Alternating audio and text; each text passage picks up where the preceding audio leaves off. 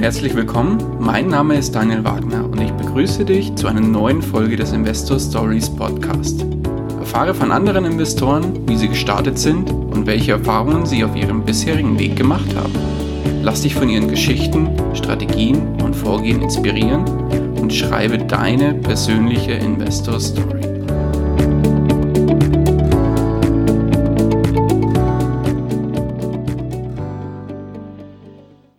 Hallo und herzlich willkommen zu einer neuen Folge des Investor Stories Podcast. Heute zu Gast bei mir David Frank. Hallo, grüß dich, David. Hallo, Daniel.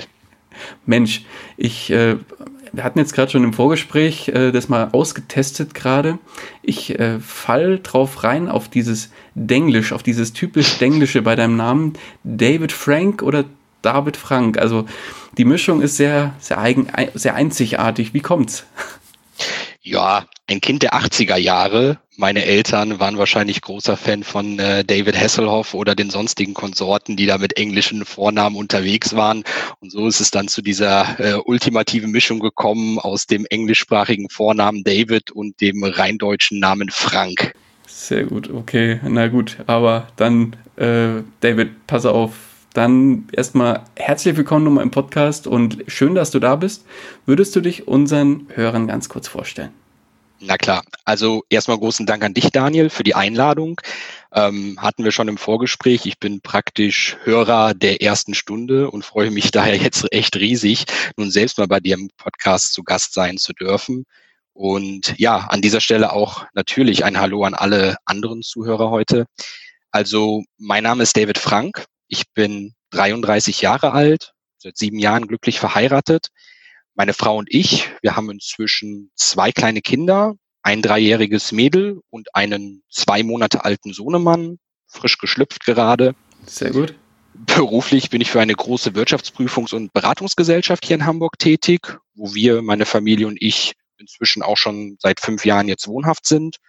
Und nebenbei, neben dem Job, betreibe ich noch meinen Blog, Jungen Rente. Da berichte ich regelmäßig darüber, wie wir als Familie versuchen, unser Arbeitseinkommen Stück für Stück durch passives Einkommen zu ersetzen.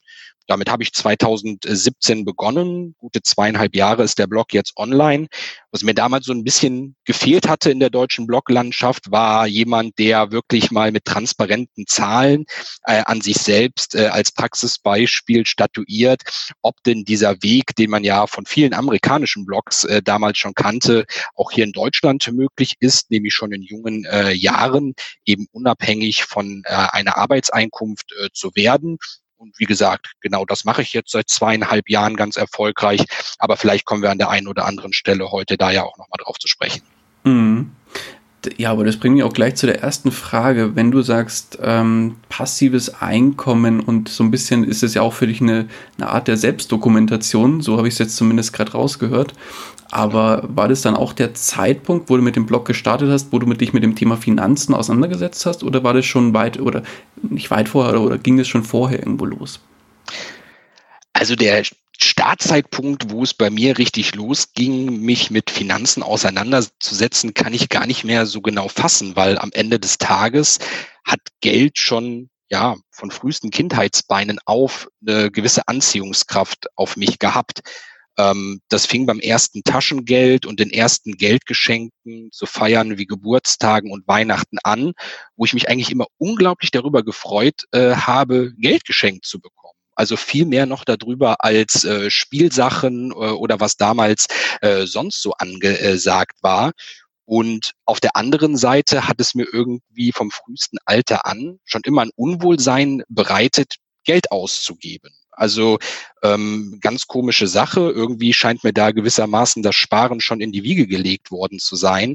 Wobei, ja, sparen jetzt noch nicht unbedingt investieren und sich für Finanzen interessieren heißt. Das wissen wir Deutschen ja eigentlich ganz gut. Oftmals werden wir ja da als Sparweltmeister äh, tituliert, aber ja, der Titel des Investitionsweltmeisters, äh, den bringt man da eher nicht mit uns äh, in Verbindung.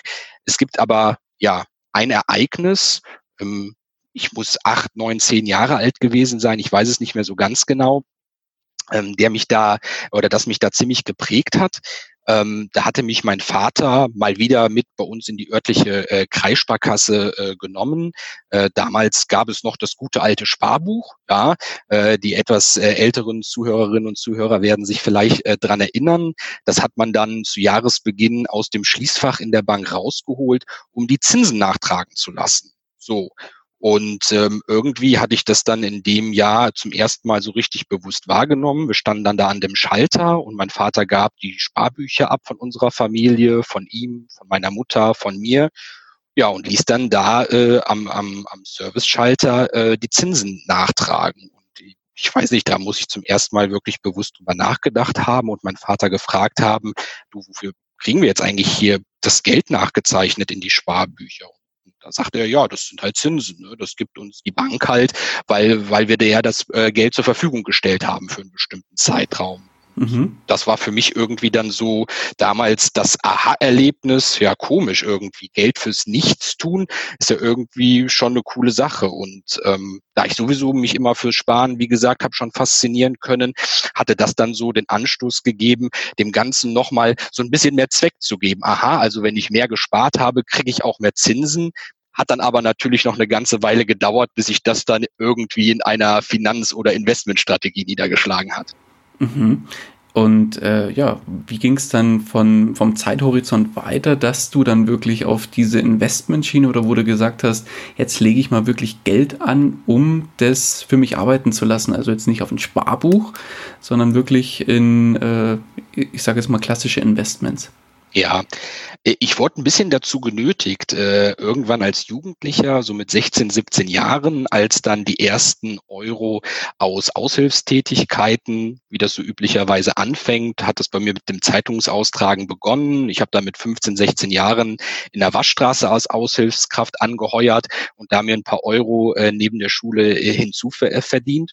Ja, und da ist der örtliche Sparkassenberater anscheinend auf mich aufmerksam geworden und hat sich wahrscheinlich gedacht, oh, da lässt sich wahrscheinlich noch ein netter Ausgabeaufschlag äh, äh, verdienen und hatte mir dann Beratungsgespräch damals in jungem Alter äh, angeboten gehabt.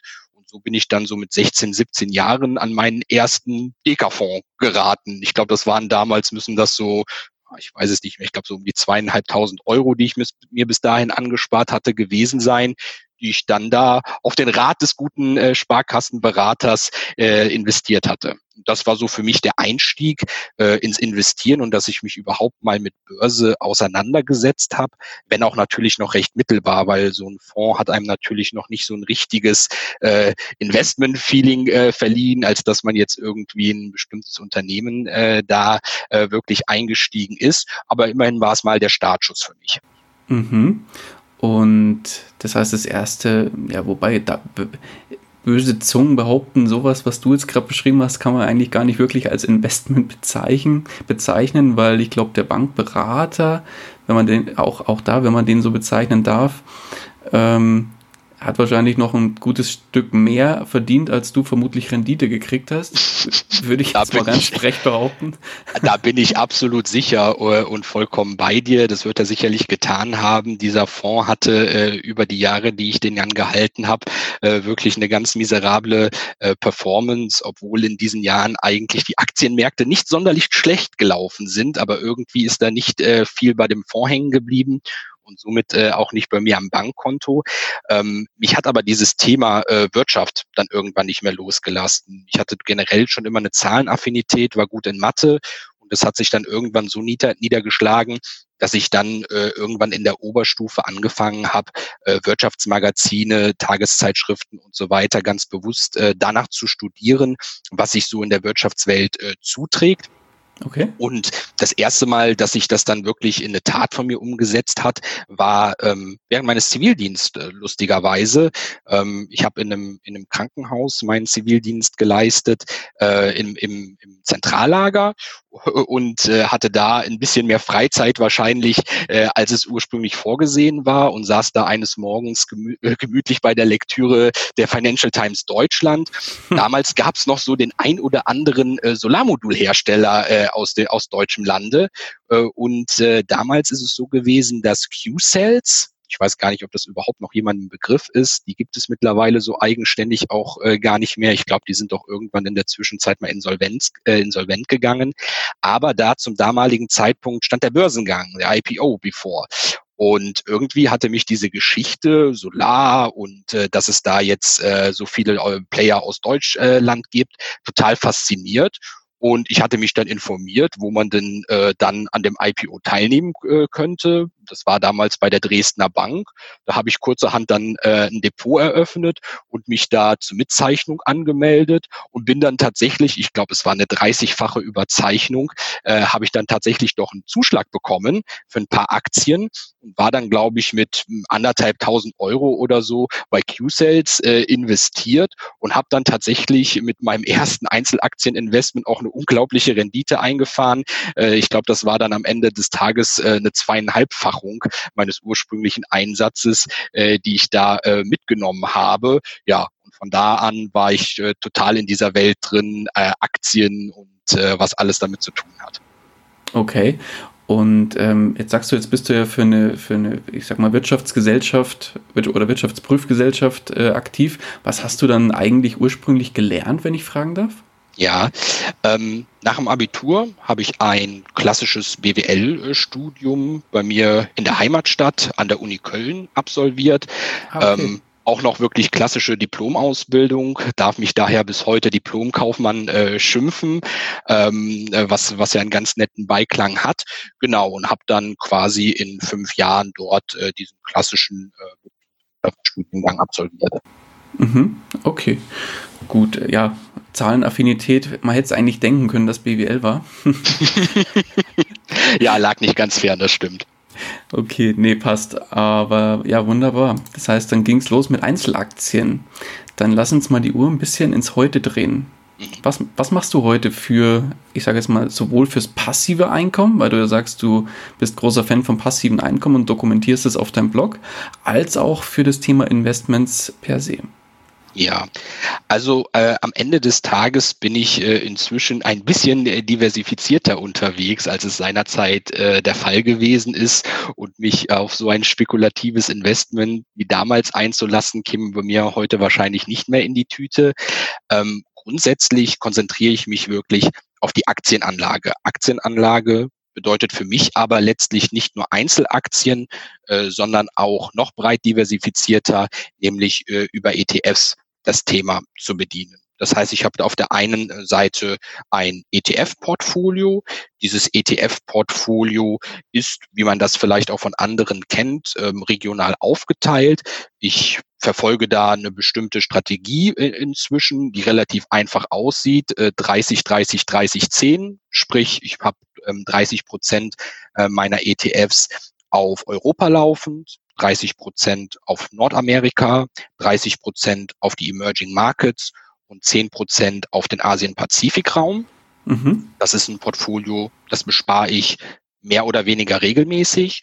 Und auf der anderen Seite habe ich ein Einzelaktiendepot. Da sind mittlerweile über ein Dutzend äh, Werte drin.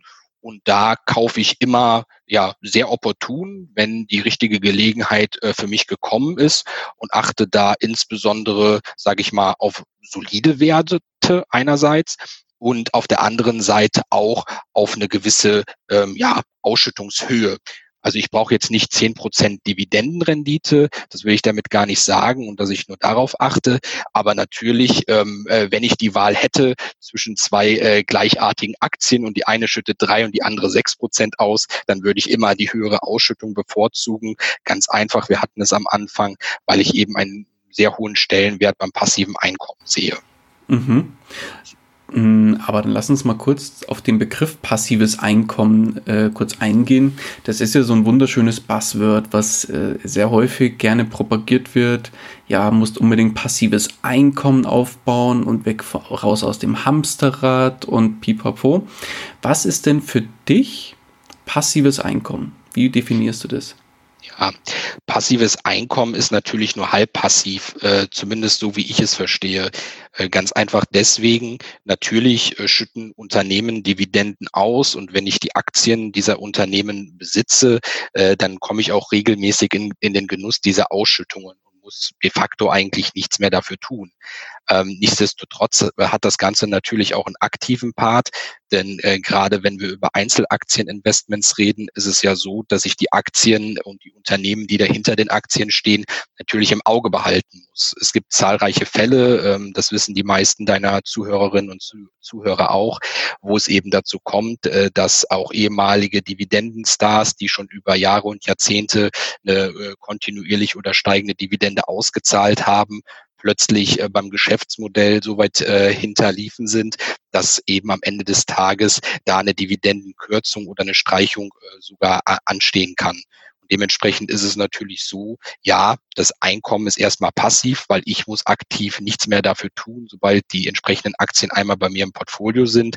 Aber ich muss natürlich monitoren und ich muss die natürlich im Auge behalten. Ich muss die Geschäftsmodelle im Auge behalten, die hinter den Unternehmen stehen und äh, will dann natürlich keinen Rohrkrepierer im Portfolio haben, der mich am Ende des Tages vielleicht für zwei, drei Jahre glücklich gemacht hat, äh, aber dann, äh, wie gesagt, äh, irgendwie eine Dividendenstreichung vorliegt und äh, ja, mir meine schöne äh, Gesamtdividendenrendite meines Portfolios kaputt macht. Mhm. Das heißt, du setzt tatsächlich beim Thema passives Einkommen auf, äh, das, das, ja, auf das Thema Dividenden aus Aktien? Ja. Gibt es noch weitere Quellen, wo du sagst, da habe ich natürlich auch noch passives Einkommen oder zumindest eine Art davon? Ja, ähm, äh, wenn man das äh, so benennen darf, und das würde ich jetzt aber auch noch unter dem Bereich Aktien subsumieren. Ähm, seit anderthalb Jahren ungefähr äh, habe ich mich dem, dem äh, Optionshandel gewidmet. Das heißt, ähm, ich verkaufe ganz äh, bewusst auf Aktien, die ich grundsätzlich attraktiv finde, aber die mir derzeit noch ein wenig zu teuer erscheinen, sogenannte Put-Optionen. Das heißt, ich kassiere eine Prämie für den Verkauf dieser Option und gehe dafür in Anführungsstrichen das Risiko, dass wenn der Aktienkurs dieser Aktie fällt, bis zu dem Preis, wo ich die Option drauf ausgelegt habe, diese Aktie eingebucht bekomme. Mhm. Für mich ist das am Ende des Tages aber eine Win-Win-Situation, weil auf der einen Seite hätte ich die Aktie sowieso gerne dann meistens zu diesem Aktienkurs im Depot gehabt sollte der Aktienkurs halt nicht bis zu diesem Preis gesunken sein, so kann ich zumindest die Prämie behalten, die ich für diesen Optionsverkauf äh, eingenommen habe. Auch da ist es natürlich wieder so, Natürlich ist das nicht passiv, weil äh, ich muss mich darum kümmern, äh, was ich für Optionsprämien bekomme, wann günstige Zeitpunkte sind, diese Optionen zu verkaufen und so weiter. Aber äh, auf jeden Fall muss ich dafür nicht mehr arbeiten gehen. Auf der anderen Seite ähm, bin ich ähm, nicht so stark wie in Aktien, ähm, aber äh, doch äh, in letzter Zeit immer stärker im Bereich der Kreditvergabe aktiv. Ähm, Kreditvergabe bedeutet jetzt für mich, auf der einen Seite habe ich einen Teil meines Portfolios in äh, P2P-Kredite investiert ähm, und bin auch, was das Crowdfunding angeht, ähm, äh, aktiver geworden. Äh, Crowdfunding allerdings äh, nur insofern, als dass ich mich da an äh, bestimmten erneuerbaren Energienprojekte in den äh, Entwicklungs- und Schwellenländer beteilige über die Darlehensvergabe. Mhm. Also so, ist so ähnlich dann im Prinzip wie Thema P2P-Kredite. P2P genau, für mich bedeutet es einfach nur eine zusätzliche Diversifikation, weil es mir über Aktieninvestments in der Regel schwer fällt, in diesen Ländern, Entwicklungs- und Schwellenländern, aber auch bei Ländern, die, sage ich jetzt mal, von der Entwicklung sogar noch dahinter stehen, den sogenannten Frontier Markets, da irgendwie aktiv zu engagieren. Und es gibt inzwischen halt einige Crowdfunding-Plattformen, auch in Deutschland, die Investoren wie mir ermöglichen, auch mit sehr kleinen Geldbeträgen ab 100 Euro in solche äh, Projekte wie eben eine PV-Anlage für ein Hotel oder äh, Solarmodule für eine Universität äh, einzusteigen, da mitzuwirken. Das ist von der Rendite her äh, wahrscheinlich äh, nicht äh, so hoch, äh, wie es das Risiko bei solchen Anlagen eigentlich erfordern würde. Aber auf der anderen Seite ist da natürlich auch ein gewisser, sage ich mal, nachhaltiger Aspekt drin vorhanden. Zumindest habe ich bei solchen Investments das Gefühl, dass ich ein bisschen was damit bewirken kann, dass es in diesen Ländern mit der Entwicklung weiter vorwärts geht. Mhm. Schöner Gedanke auf jeden Fall. Thema Nachhaltigkeit ist ja auch äh, ganz stark auf dem Vormarsch. Also ich habe das jetzt ähm, in, auf der letzten Investmesse da gesehen in Stuttgart. Da äh, sind die Stände, die das Thema nachhaltiges Investieren beworben haben und auch darüber Rede und Antwort gestanden haben und da Möglichkeiten in Baum, also in Bauminvestments, Baumplantagen und äh, auch äh, ähnliche Projekte, wie du jetzt diese gerade beschrieben hast, äh, zu investieren. Ich finde das mega spannendes Thema. Und äh, lass uns da gleich mal noch mal ein bisschen tiefer auch einsteigen. Finde das sehr, sehr interessant. Ja. Ähm, lass uns vorher aber mal ganz kurz äh, von oben auf dein Gesamtportfolio schauen. Jetzt hast du ähm, gesagt, du hast ETFs, du hast Aktien, du hast einen Anteil P2P-Kredite und Crowdfunding. Kommt noch was dazu? Ähm, ja, ich habe ähm, einen gewissen Teil ähm, meines Geldes in ähm, zwei Kapitallebensversicherungen äh, angelegt, die in ähm, drei, vier Jahren fällig werden. Mhm. Ein bisschen was ist in Bausparverträgen drin und ähm, eine Portion Liquidität gehört für mich einfach auch ins Portfolio dazu, sei es für Notfälle, sei es aber auch, äh, um opportunistisch Chancen zu nutzen, die sich beispielsweise beim Börsencrash ergeben können. Mhm, klar. So, und jetzt jetzt die spannende Frage. Kriegst du das auf einen dicken Daumen hin, was wo in welchem Teil steckt? So in Prozenten ungefähr? Oh ja, also ganz über den Daumen gepeilt würde ich sagen, alles, was mit Aktien zu tun hat, dürfte so etwas mehr als die Hälfte meines Portfolios aus, ausmachen. Ich meine, so 25 Prozent steckt in Einzelaktien, 20 Prozent in ETFs und 10 Prozent sind ähm, auf dem Optionskonto als Sicherheit hinterlegt. Ähm, mhm. Was das Thema Kreditvergabe anbelangt, das müssten insgesamt so 15 Prozent Pi mal Daumen meines Portfolios ausmachen, 10 Prozent davon P2P und 5 Prozent ähm, eben Crowdfunding und was damit in, im Zusammenhang steht. Und ja, 10 Prozent sind Liquidität und der Rest, äh, ja, das dürften so etwa 20 Prozent sein. Das sind dann wahrscheinlich meine Kapitallebensversicherungen und die Bausparverträge. So, jetzt lassen wir mal kurz nochmal zusammenfassen. 10 Prozent Optionskonto. Richtig. 10% P2P-Kredite, 5% Crowdfunding. Mhm. 25% Aktien, 20% ETFs. Richtig. Und 10% Cash. Jetzt pass auf, jetzt habe ich 10, 20, 30, 40, 50, 60, 70, 80. Das heißt, Bausparverträge und Lebensversicherung machen dann noch die 20% aus. Genau, das haut hin. Alles klar. Ja, Wahnsinn. Das ist ja ein großer, großer Batzen, sage ich mal, und ein großes Potpourri an, an Investments, sage ich mal. Ja, würde man sagen, du bist ordentlich aufgestellt ja, zumindest ausreichend diversifiziert kann man wahrscheinlich behaupten. Würde ich auch sagen. so, und ähm, wenn du jetzt sagst, äh, oder wenn ich jetzt sage, was wäre davon, oder was ist dein Fokus, wo du sagst, ähm, sind es tatsächlich die Aktien oder ist es äh, vielleicht das Optionskonto oder das, das, das Thema Optionen?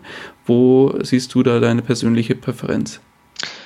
Ja, also auch wenn die Einzelaktien äh, bislang nur 25 Prozent meines Gesamtportfolios ausmachen, so würde ich ganz klar sagen, dass der Großteil meiner Zeit, die ich heute mit meinen Finanzen und mit meinen Investments verbringe, auf jeden Fall damit zu tun haben. Ganz einfach deswegen, ich habe mir seit ja, 2015 habe ich, glaube ich, damit begonnen, ein eigenes Bewertungsmodell gebastelt um okay. eben Chancen, die sich an der Börse bieten, besser nutzen zu können. Bis dato war es so, ich hatte maßgeblich in ETFs investiert, schon von Beginn an, das ist so 2008 gewesen, war ich eigentlich rein auf ETFs äh, fokussiert. Nur irgendwann im, im Laufe der Jahre habe ich gemerkt, ich will gar nicht sagen, dass es mir zu langweilig geworden ist, aber dass bestimmte Chancen, die sich immer mal wieder geboten haben, was Einzelaktien anbetrifft, ich nicht nutzen konnte oder wollte, weil ich rein auf die ETFs fokussiert war. Und mir fehlte zu dem Zeitpunkt noch so ein bisschen der Zugang, wie ich dieses Thema Einzelaktieninvestments angehen sollte. Habe dann sehr viel gelesen, sehr viel in deutschen Blogs, sehr viel in, in deutschen Foren, im Wertpapierforum ganz viel aber auch äh, auf amerikanischen Blogs und habe dann mit der Zeit so ein paar Indikatoren gefunden, mit denen ich mich ganz wohl gefühlt habe. Und das habe ich dann äh, mit der Zeit in alles in ein persönliches Bewertungsmodell äh, gegossen und habe das so nach und nach dann mit Leben befüllt. Da sind immer mehr Unternehmen dazugekommen. Ja, und heute umfasst das so rund 500 Unternehmen aus aller Welt. Das wow. sind DAX-Unternehmen, das sind Unternehmen aus dem Stocks, Eurostocks, das sind Unternehmen, äh, die in Amerika gelistet sind, die bilden sogar die Mehrheit, ähm, aber auch beispielsweise japanische Aktien, denen ich nicht abgeneigt äh, gegenüber bin. Und mittlerweile ist das alles so schön automatisiert, dass äh, ich da nur noch wenig Input äh, leisten muss. Natürlich, wenn mal, wenn es mal neue Jahreszahlen gibt, dann werden die da auch entsprechend eingepflegt. Aber ansonsten habe ich mir da mittlerweile über die letzten drei, vier Jahre ein schön automatisiertes Bewertungsmodell gebastelt, ja, was heute mir einen Großteil der mühseligen Bewertungsarbeit abnimmt. Okay, und wie funktioniert das Automatisierte? Wie darf ich mir das ja, vorstellen? Ja, also äh, ich habe im Endeffekt zwei ähm, automatisierte Komponenten da drin. Das ist einmal, dass äh, sich die Kurse, die Aktienkurse der 500 Unternehmen automatisch ähm, ziehen in mein Excel-Modell rein. Und auf der anderen Seite ähm, setze ich auf ähm, Prognosen, die ich auch von einer bestimmten Internetseite äh, ziehe. Und auch das äh, geschieht inzwischen alles rein automatisch auf Knopfdruck, so dass ich da einmal im Monat hingehe, kurz bevor ich auf meinem Blog die Watchlist äh, aktualisiere, ähm, ziehe ich mir dann eben äh, die neuen Dreijahresprognosen für alle Unternehmen, die dann automatisch eingepflegt werden so ist das Modell dann immer äh, auf dem aktuellsten Stand, bis eben die nächsten äh, fixen äh, Jahreszahlen eingetroffen sind aus dem Jahresbericht. Die muss ich dann tatsächlich händisch nachpflegen. Das ist dann tatsächlich auch ein bisschen Aufwand, äh, was ich dafür in Kauf nehmen muss. Das mache ich aber gerne, weil ich so für mich eben eine solide Bewertungsgrundlage gefunden habe, auf der ich inzwischen ja viele Aktieninvestments eingegangen bin, aber vor allen Dingen auch eine Strategie gefunden habe, die mich ja, wie man so schön sagt, nachts ruhig schlafen lässt. Mhm. Ich finde immer wieder, das ist das Wichtigste. Gar nicht, dass man jetzt unbedingt die Strategie wählt, die vielleicht nach wissenschaftlichen Grundsätzen äh, die sinnvollste erscheint, sondern einfach, dass man sich mit seiner persönlichen Investmentstrategie rundum wohlfühlt. Und das habe ich über die Jahre, weil ich auch viel Zeit da rein investiert habe, mit diesem Bewertungsmodell gefunden. Und seither vertraue ich da drauf und fühle mich auch rundum wohl damit. Mhm. Und ähm, dann würde ich mal vorschlagen, wenn du möchtest, ähm, nimm uns doch mal mit an die Hand. Wie arbeitet dein Bewertungsmodell, beziehungsweise äh, sag uns vielleicht mal so zwei, drei Kennzahlen, auf die du ganz, ganz besonderen Wert legst da. Ja, das ist eigentlich gar nicht so kompliziert. Also auf der einen Seite schaue ich mir an, ich habe in mein Bewertungsmodell, und das war die anfängliche Arbeit, die man wirklich da reinstecken musste, von 2004 an alle Ergebniszahlen und alle Kurse eingetragen in mein Excel-Modell. Das heißt, für jedes Unternehmen finden sich da seit 2004, sofern es da schon börsennotiert war, ähm, sowohl die Jahresergebnisse drin wieder, als auch der jeweilige Kurs, ähm, zu dem das Unternehmen und die Aktie zum Bilanzstichtag valutiert hat. Und was ich jetzt mache, äh, sind eigentlich vier Dinge. Zum einen ähm, schaue ich mir einmal an, seit 2004, was für ein Kursgewinnverhältnis hat dieses Unternehmen, diese Aktie eigentlich im Durchschnitt ausgewiesen und wo stehen wir heute? Sind wir niedriger oder darüber unterwegs? Dafür gibt es dann je nachdem Plus- oder Minuspunkte. Okay. Auf der, auf der anderen Seite schaue ich mir an, wie hat sich das Ergebnis seit 2004 entwickelt? Ist das gestiegen? Ist das gesunken? Und wie man sich vorstellen kann, umso stärker das angestiegen ist, äh, seither, umso besser fällt dann in diesem Kriterium das Ergebnis aus. Dann lege ich viel Wert auf Kontinuität. Das heißt, ich bin großer Fan davon, wenn Ergebnisse gleichmäßig steigen und da keine allzu großen Schwankungen oder gar Jahresverluste verzeichnet wurden. Auch das schaue ich mir dann seit 2004 an. Ist deswegen, finde ich, ganz wichtig, weil natürlich seit 2004 bedeutet, dass auch die große Finanzkrise 2007, 2008, Anfang 2009 in den Zahlen mit abgebildet ist und ich dann auch auf einen Schlag sehe, ob dieses Unternehmen, äh, was ich mir gerade anschaue, auch in diesem Krisenszenario einigermaßen stabile Gewinne hat aufweisen können. Und den letzten Punkt, den ich mir anschaue, ist, ob diese Stabilität, die dieses Unternehmen an den Tag gelegt hat, das Gegenwert, den gegenwärtigen Kurs rechtfertigt. Und diese, diese vier Komponenten, die geben jeweils Punkte, die zählt das Modell am Ende des Tages zusammen. Und so habe ich am Ende einen normierten Wert und der sagt mir dann relativ genau, ob ich einen Wert auf die Watchlist nehmen kann, ob der schon so attraktiv ist, beziehungsweise wie viel Preisnachlass es geben müsste, damit es für mich interessant wird. Und es gibt halt von mir eine festgelegte Grenze äh, an Punktzahl, ab dem ich sage, okay, hier ist es wirklich ein kaufenswerter Kandidat. Und da würde ich dann auch nochmal verstärkt in eine qualitative Analyse einsteigen und mir anschauen, was es zu diesem Unternehmen und zu der Branche insbesondere, in dem sich das jeweilige Unternehmen äh, bewegt, dann an Nachrichten gab und ob es irgendwelche Gründe gibt dafür, dass möglicherweise der Kurs jetzt auf einem Niveau angekommen ist, der das Unternehmen für mich interessant erscheinen lässt. Mhm. Wow, bin äh, schwer beeindruckt und äh, hört sich nach, also jetzt erstmal nach, nach äh, sehr viel Arbeit an, aber lass mich das mal nochmal ganz kurz zusammenfassen, ob ich es richtig verstanden habe. Gerne. Also, du hast ein hast ja im Prinzip ein Excel-Tool gebastelt, über das du verschiedenste Informationen äh, von unterschiedlichen Quellen zu einzelnen Aktien heranziehst. Von den 500, was, was waren es, die 500? Es sind 500 sehr große Unternehmen aus den wichtigsten Industrienationen der Welt. Mhm. Ähm, welche 500 gibt es da irgendwie? Ist das ein, äh, der, der MSCI World Index, die alle, die da drin sind, oder was für welche sind es?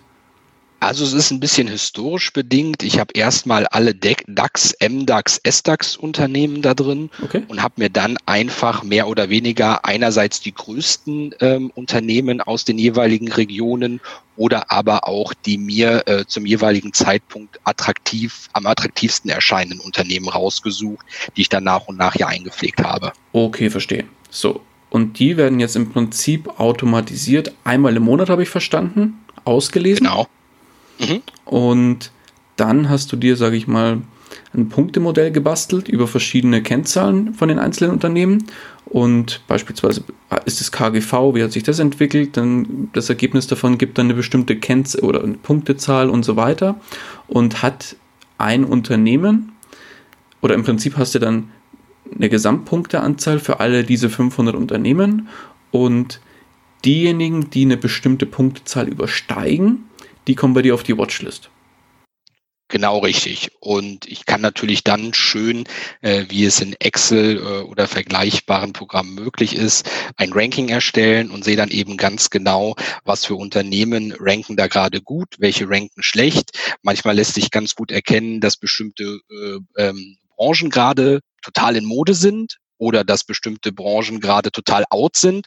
Und äh, das kann man dann alles ganz schön ähm, an der an dem Modell ablesen. Vor allen Dingen lässt es auch Vergleiche zu, dass ich beispielsweise bestimmte Branchenzweige oder bestimmte Länder und so weiter dann da direkt äh, gegeneinander konkurrieren lasse. Mhm.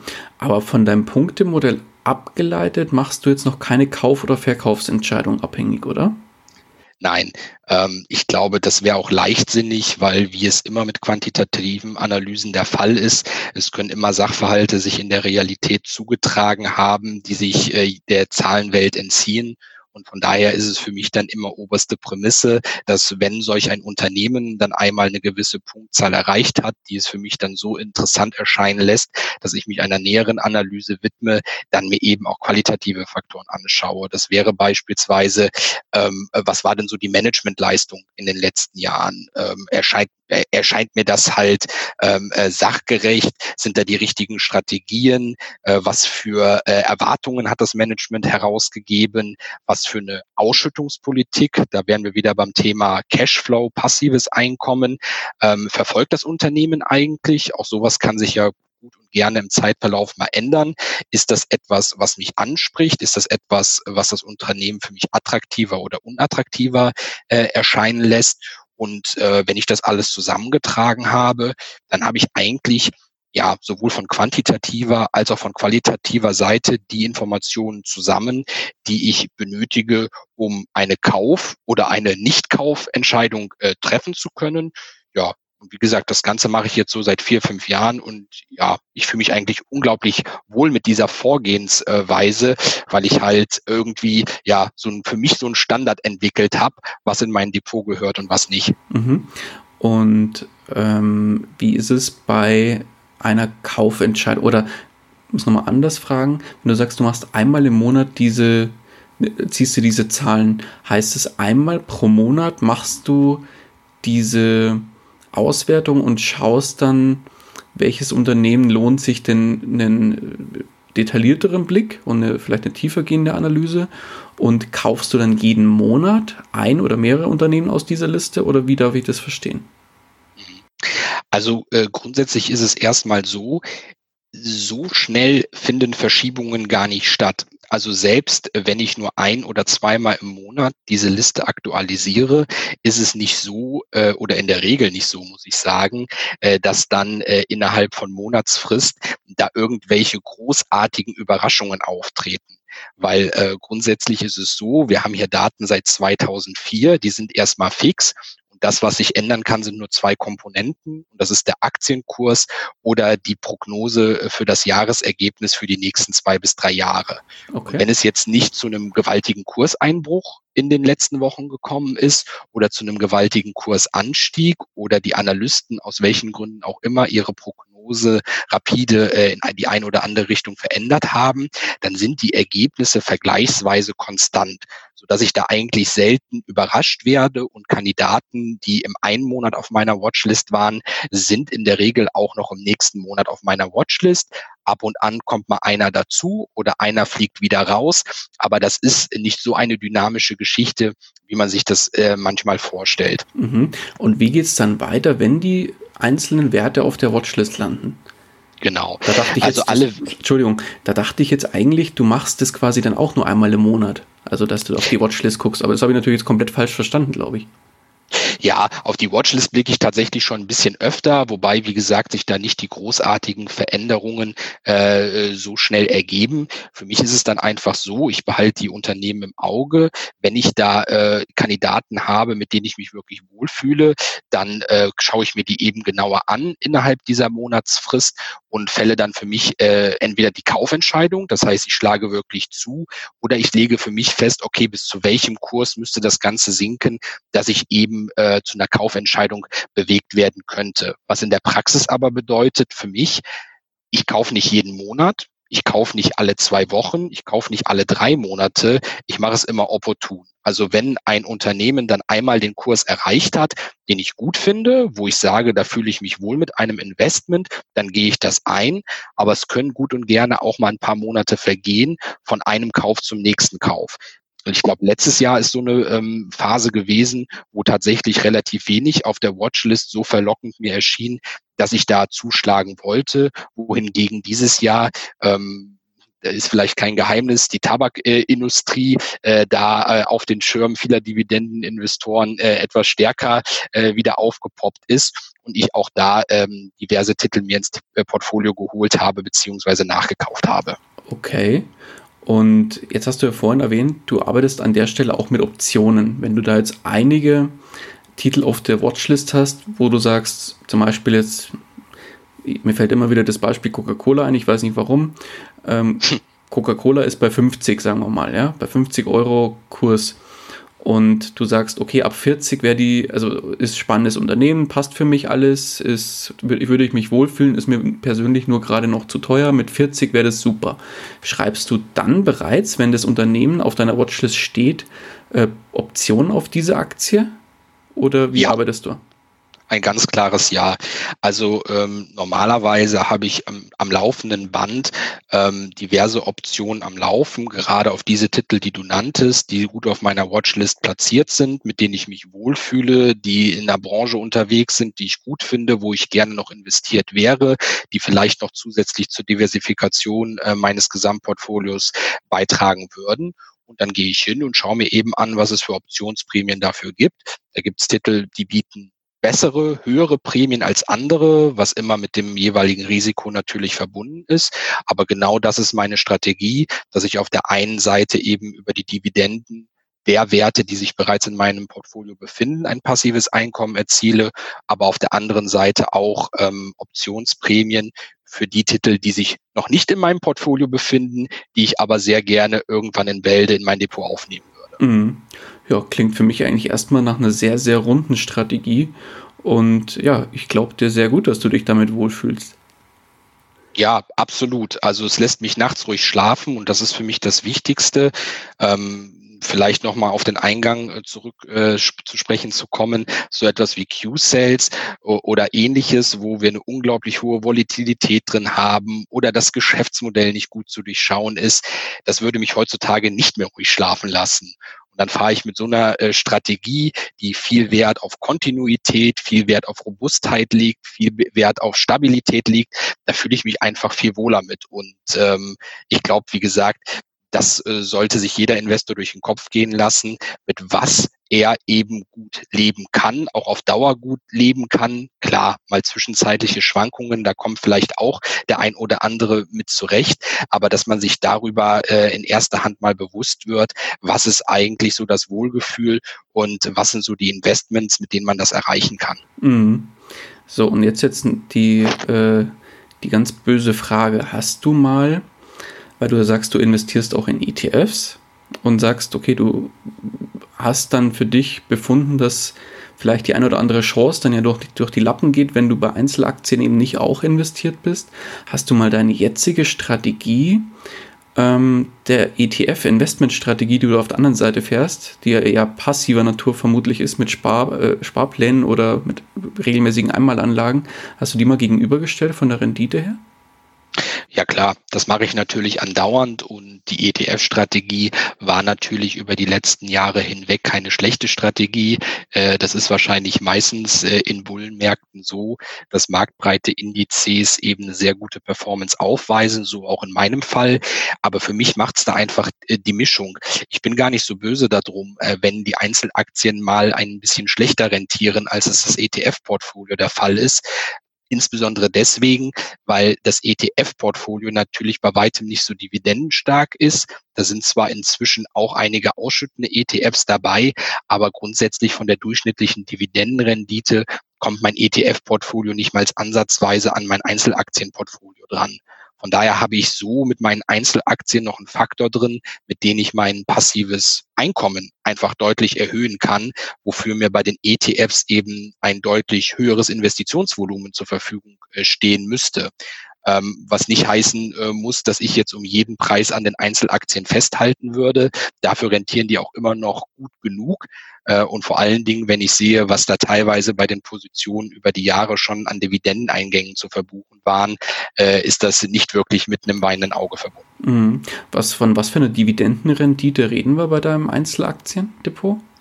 Ja, ich, da muss ich tatsächlich einmal ganz äh, kurz so rüber in meine Excel-Tabelle äh, springen, wo es jetzt ganz aktuell steht. Das waren jetzt, ja, ich schau mal gerade. Es ist ganz aktuell bei 5,6 Prozent im Durchschnitt oh, wow. okay. an, an Bruttodividendenrendite. Genau. Und das ist halt etwas, das kann man mit ETFs, zumindest wenn man über solche ETFs und solche Indizes spricht, äh, in die ich investiert bin, einfach nicht erreichen. Äh, und insbesondere, wenn wir über die Höhe reden, bräuchte ich halt deutlich mehr Portfoliowert in den ETFs drin, um da eben auf eine auch nur ansatzweise gleiche Ausschüttungshöhe zu kommen, wie das jetzt bei meinen Einzelaktien der Fall ist. Mhm. Wobei 5% klingt jetzt für mich verhältnismäßig hoch für normale Dividendentitel. Reden wir da bei diesen 5% von der tatsächlichen Dividendenrendite, von dem jeweiligen Kurs oder rede, reden wir hier von deiner persönlichen Dividendenrendite auf deinen Einstandskurs? Das ist die persönliche Rendite. Okay. Also das ist im Endeffekt mein Einstandskurs von allen Werten äh, bezogen auf die aktuelle Dividende, die die jeweiligen Titel ausschütten. Okay, da macht es wieder Sinn, weil ansonsten wären 5% nämlich ganz schön ordentlich gewesen. das ist wahr. Ähm, aber dann lass mich mal kurz auf was anderes nochmal zu sprechen kommen. Und zwar hast du vorhin ja so schön das, das Stichwort Investitionsvolumen äh, gesagt. Der ein oder andere Hörer interessiert sich natürlich immer gerne für meine für, äh, dafür, wo kommt das Geld eigentlich für die Investments her ähm, von meinen Interviewpartnern. Wie sieht es da bei dir aus? Wo nimmst du im Prinzip dein, dein, die, die, die Basis, also im Prinzip das Geld für deine Investments her? Ja, ähm, führe ich gerne zu aus, weil das ein wesentlicher Bestandteil ja meines Konzepts, auch meines Blogs Jungen Rente ist. Ähm, der Untertitel heißt nicht umsonst Sparen, Investieren, frei sein, weil eben gerade das äh, Sparen äh, einer der wesentlichsten Merkmale ist. Und meine Frau und ich sind sehr sparsam äh, in unserem täglichen ähm, Leben. Wir versuchen so viel wie möglich von unserem Arbeitseinkommen zur Seite zu legen. Wir liegen da in der Regel so zwischen 35 und 50 Prozent unseres Nettoeinkommens, was wir zur Seite legen können. Wow. Und das läppert sich natürlich über die Jahre. Wir sind jetzt einige Jahre im Berufsleben. Ich bin Ende 2012 eingestiegen, meine Frau äh, dann im Jahresverlauf 2013. Und wenn man das dann mal zusammenrechnet und man so kontinuierlich auf die genannte Sparquote kommt, da kommen halt echt ein paar Euro zusammen, die dann auch für Investitionen zur Verfügung stehen. Das ist alles eigen erarbeitetes Geld. Das haben wir uns halt am Mund abgespart. Ich will gar nicht sagen, dass wir deswegen jetzt ähm, ja frugalistisch oder ähnliches unterwegs äh, sind. Ganz im Gegenteil, wir reisen gerne, äh, wir kaufen gerne Bio-Lebensmittel äh, und so, aber wir haben auch einige Punkte, wo wir dann ja uns mit weniger zufrieden geben oder dann auch mal vielleicht auf gebrauchte Gegenstände zurückgreifen, wo andere dann eben äh, vielleicht immer die neuesten Artikel, die neuesten Gimmicks, die neueste Technik äh, haben wollen. Da stecken wir dann halt zurück zugunsten unserer Sparquote, zugunsten unserer Investitionsquote, mhm. ja, und dann eben um unser großes Ziel zu erreichen, jungen Rente zu gehen. Mhm. Und ähm, wenn ich fragen darf, weil du sagst, Bio-Lebensmittel sind wichtig. Also sehe ich genauso, bei, bei Lebensmitteln sollte man immer auf Qualität achten und da sollte man sich nicht mit, ja, nicht umsonst, äh, wenn ein Päckchen Wurst oder ein Kilo Fleisch einen Euro kostet, dann sollte man sich mal Gedanken drüber machen, ob da wirklich eine Qualität dahinter steckt. Ähm, aber das steht auch mal auf einem anderen Blatt Papier. Aber ähm, wo ähm, spart ihr dann an der Stelle ein, wie du jetzt gerade gesagt hast, wo steckt ihr in Anführungszeichen dann da zurück? Ja, also ich glaube, einer der wesentlichsten Faktoren, zumindest wenn ich mich jetzt so im beruflichen Umfeld vergleiche, ist, wir fahren nur ein Auto. Ah, ja, Dieses okay. Auto ist kein Mercedes, ist kein BMW, ähm, ist kein Audi, sondern wir fahren einen gebrauchten Ford Focus Kombi. Der hat inzwischen über 100.000 Kilometer auf der Nadel, hat uns in der Anschaffung einen sehr niedrigen fünfstelligen Betrag gekostet und tut seither seinen Dienst. Und wenn man das natürlich dann sieht, was andere Kollegen äh, für Autos fahren, ist das natürlich äh, nicht im Vergleich stehend. Auf der anderen Seite weiß ich mir aber, äh, weiß ich dann aber auch ganz genau, wo dann unsere höhere Sparquote herkommt, weil allein schon ein zweites Auto ist natürlich ein immenser Kostenfaktor, zumal wenn es dann oftmals noch Neufahrzeuge oder sehr junge Gebrauchte von den Premium-Herstellern sind, dann kommst du da natürlich auf ganz andere Werte, die du monatlich aufbringen musst, um allein deine Fahrzeuge zu unterhalten. Definitiv. Wir versuchen uns da so ein bisschen auf die großen Kostenblöcke ähm, einzuschießen, wo wir halt äh, sparen können. Ähm, das ist in Hamburg nicht ganz so einfach möglich, wo wir, wo wir äh, seit einigen Jahren wohnen, weil äh, unsere Mietswohnung, das kann man sich vorstellen, ähm, hat da auch eine ordentliche Kaltmiete zu verzeichnen, auch wenn wir etwas außerhalb, nicht direkt im Stadtkern wohnen. Äh, aber ähm, wir versuchen auch da, sage ich jetzt mal, was Nebenkosten anbelangt, so sparsam wie möglich eben umzugehen.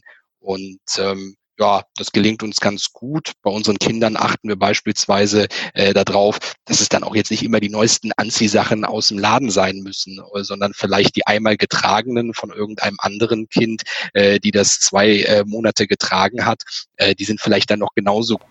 Ja? Klar. Und äh, dann kann man hier und da gucken, dass man sich hier und da was abspart, wenn man das halt auf einer regelmäßigen Basis tut und, was ich jedem nur empfehlen kann, ein Haushaltsbuch zu pflegen, um einen Überblick darüber zu bekommen, was man monatlich denn eigentlich so ausgibt. Denn das kann ich vielleicht auch noch kurz erzählen, mhm, war gerne. bei mir auch lange ein Problem ähm, gerade zum äh, Beginn äh, der, der äh, beruflichen Karriere hat man sich schon dann irgendwie gefragt, so jetzt komme ich aus dem Studium, habe ein sehr karges Leben geführt, habe plötzlich jede Menge Nettoeinkommen zur Verfügung, aber irgendwie bleibt nicht so richtig was hängen. Wo geht das ganze Geld denn eigentlich hin? Und das war für mich dann Anlass genug zu sagen, ähm, 2015 habe ich damit begonnen, wirklich ein Haushaltsbuch zu führen und mir aufzuschreiben, wo fließt das Geld eigentlich hin. Das hat uns unglaublich dabei geholfen, auch Einsparpotenziale überhaupt erstmal zu identifizieren, weil man oftmals im Alltag natürlich Gelder für vieles ausgibt, was man dann ein paar Tage später schon gar nicht mehr auf dem Schirm hat. Und äh, so haben wir halt nach und nach auch unsere alltäglichen Ausgaben immer weiter reduziert äh, bekommen, ohne wenn man ehrlich ist, auf Lebensqualität verzichten zu müssen. Mm, äh, find, also bin voll bei dir. Ich führe auch äh, seit einigen Jahren jetzt mittlerweile ein Haushaltsbuch und ähm, es reicht oft alleine schon nur mal niederzuschreiben, wo das Geld hingeht und wirklich dieses Bewusstsein zu schärfen für einen selber. Es muss ja noch nicht mal irgendwie einhergehen mit, ähm, ich muss jetzt an der und der Stelle gleich sparen anfangen, sondern einfach mal dieses Bewusstsein schärfen, wo geht denn mein Geld hin? Allein das ja. führt ja schon dazu, dass man sagt, um Gottes Willen, ich war zum Beispiel letzten Monat fünfmal waren wir essen, das waren keine Ahnung, 200, 300 Euro, je nachdem, wie teuer man essen war oder wo wir essen waren. Und äh, ja, und dann fasst man sich erstmal an den Kopf und denkt sich, um Gottes Willen, wie, wieso haben wir denn da 200, 300 Euro aus dem Fenster? Also nicht ganz aus dem Fenster, aber äh, warum haben wir denn da 200, 300 Euro ausgegeben für Essen gehen? Da hätten wir doch einfach für das Geld oder für einen Bruchteil vom Geld zu Hause richtig schön für die ganze Familie kochen können und noch welche einladen können und hätten wir nicht mal die Hälfte oder so dafür ausgegeben. Nur mal so als Beispiel. Aber dieses Bewusstsein bringt ja schon einiges bin ich vollkommen bei dir, zumal man immer sagen muss, gerade wenn man sich mit Freunden und Bekannten in Restaurants trifft, ist es ja meistens äh, eine recht kostspielige Angelegenheit, wenn man dann mal auf die Idee kommt, die Freunde zu sich nach Hause einzuladen und vielleicht mal schön für die zu kochen, ist die Stimmung vielleicht sogar noch ein bisschen besser und das Ganze ist für einen Bruchteil der Kosten abstattbar gewesen. Also von daher, da gibt es jede Menge Lösungen, wie man halt die eigenen Kosten nach unten treiben kann, ohne wie gesagt wirklich die eigene Lebensqualität darunter leiden zu lassen. Mm, definitiv definitiv. Ja, aber, David, dann lass uns jetzt mal auf ein ganz anderes Thema zu sprechen kommen. Und zwar würde ich gerne, jetzt hast du ja ähm, einiges erzählt, du bist sehr breit aufgestellt, hast doch auch einiges vermutlich auch ausprobiert und hast aber deinen Weg gefunden, wie du dich im Bereich Aktien auf jeden Fall und in den anderen Bereichen auch wohlfühlst. Was war denn, wenn du jetzt so ein bisschen zurückblickst auf deine Reise, was war denn da der größte Fehler, der dir beim Thema Investments unterlaufen ist? Mhm. Also ich glaube, wenn ich so ein bisschen rekapituliere, was mir so in den letzten 10, 15 Jahren, in denen ich aktiv investiert habe, äh, geschehen ist, dann ist es eigentlich meistens so gewesen, dass ausgelassene Chancen die größten Fehler waren. Vielleicht ein einfaches Beispiel. Ich bin, habe 2007, 2008 mein erstes ETF-Portfolio ähm, seinerzeit aufgebaut. Das war kurz bevor die Abgeltungssteuer eingeführt wurde, Ende 2008 habe mich da auf äh, den Gerd Kommer und seine ETF-Bibel äh, gestürzt und mir dann auch schön äh, ein entsprechendes ETF-Portfolio nach Bruttoinlandsproduktaufteilung aufgebaut. Habe da seinerzeit für meine Verhältnisse sehr viel Geld reingesteckt. Das war fast mein gesamtes Vermögen. Das waren ähm, zum damaligen Zeitpunkt 20.000 Euro. So, damals war das natürlich der perfekte Zeitpunkt. Die Finanzkrise war äh, ja schon fast am Ende. Es ging dann zwar noch den Januar, Februar und März 2009 ein bisschen nach unten, aber von da an kannten die Aktienmärkte ja nur eine Richtung. Und bei mir war es dann so, ähm, 2012 bis 2014 hatte sich mein ETF-Portfolio schon mehr als verdoppelt. So. Und da bin ich äh, ja von dem Schluss, eigentlich sollte man Gewinne laufen lassen, abgekommen und da hat so ein bisschen die Gier obsiegt. Und ja, ich habe einen Großteil meines damaligen ETFs-Portfolios genau in diesem Zeitraum 2012, 2014 verkauft, habe mich zum damaligen Zeitpunkt natürlich noch gefreut. Aus den 20.000 Euro waren 40.000 Euro geworden und das in so einem kurzen äh, Zeitraum. Nur wenn ich mir dann anschaue, äh, was wäre denn daraus geworden, wenn ich die ganzen ETFs bis heute gehalten hätte dann stände ich wahrscheinlich heute nicht bei 40.000 Euro, sondern das ist auch was, was ich dann immer tracke. Wie haben sich denn Investments, äh, die ich aufgegeben habe, weiterentwickelt? Und heute würde ich so äh, langsam auf die 100.000 Euro zugehen. Das heißt, ich habe allein mit dieser Entscheidung damals ähm, ja diese ETFs auf, äh, aufzugeben und abzustoßen 40 bis 50.000 Euro verschenkt, die ich heute mehr auf der hohen Kante hätte, wenn ich da nur eigentlich äh, ja bei der Lehre geblieben wäre, Gewinne laufen lassen äh, und nicht zu äh, de desinvestieren.